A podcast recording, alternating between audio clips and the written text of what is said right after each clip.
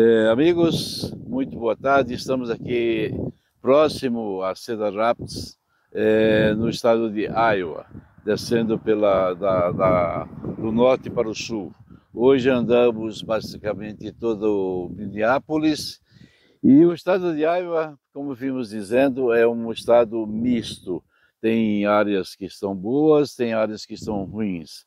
Mas essa área especificamente, vamos falar dela é uma área que perdeu, perdeu a produtividade. Se você olhar, né, aqui nós estimamos aqui, eh, nós estamos em Gilbertville, próximo a Cedar Rapids, 23 sacos.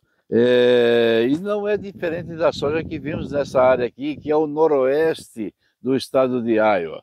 Então você tem Iowa perdendo bem, você tem Nebraska perdeu também, o Missouri perdeu, você tem Minnesota. Então, quando você faz uma miscelânea e junta tudo isso, todo esse pacote, e chega à conclusão que o USDA levantou, saiu voando com 52 bushos por acre, ele cometeu um grande erro, sem dúvida nenhuma, porque a média disso aqui não é uma média de 52, nem 50.9 como ele lançou na última.